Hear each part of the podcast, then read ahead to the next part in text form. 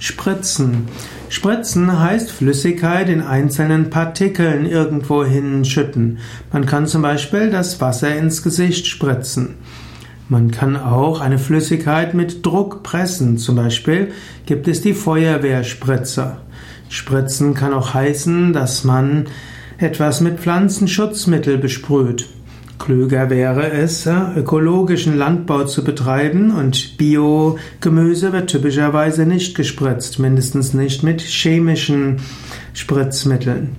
Spritzen kann auch heißen, eine Injektion geben. Spritze ist eine der Weisen, wie Heilmittel in den Körper gelangen können.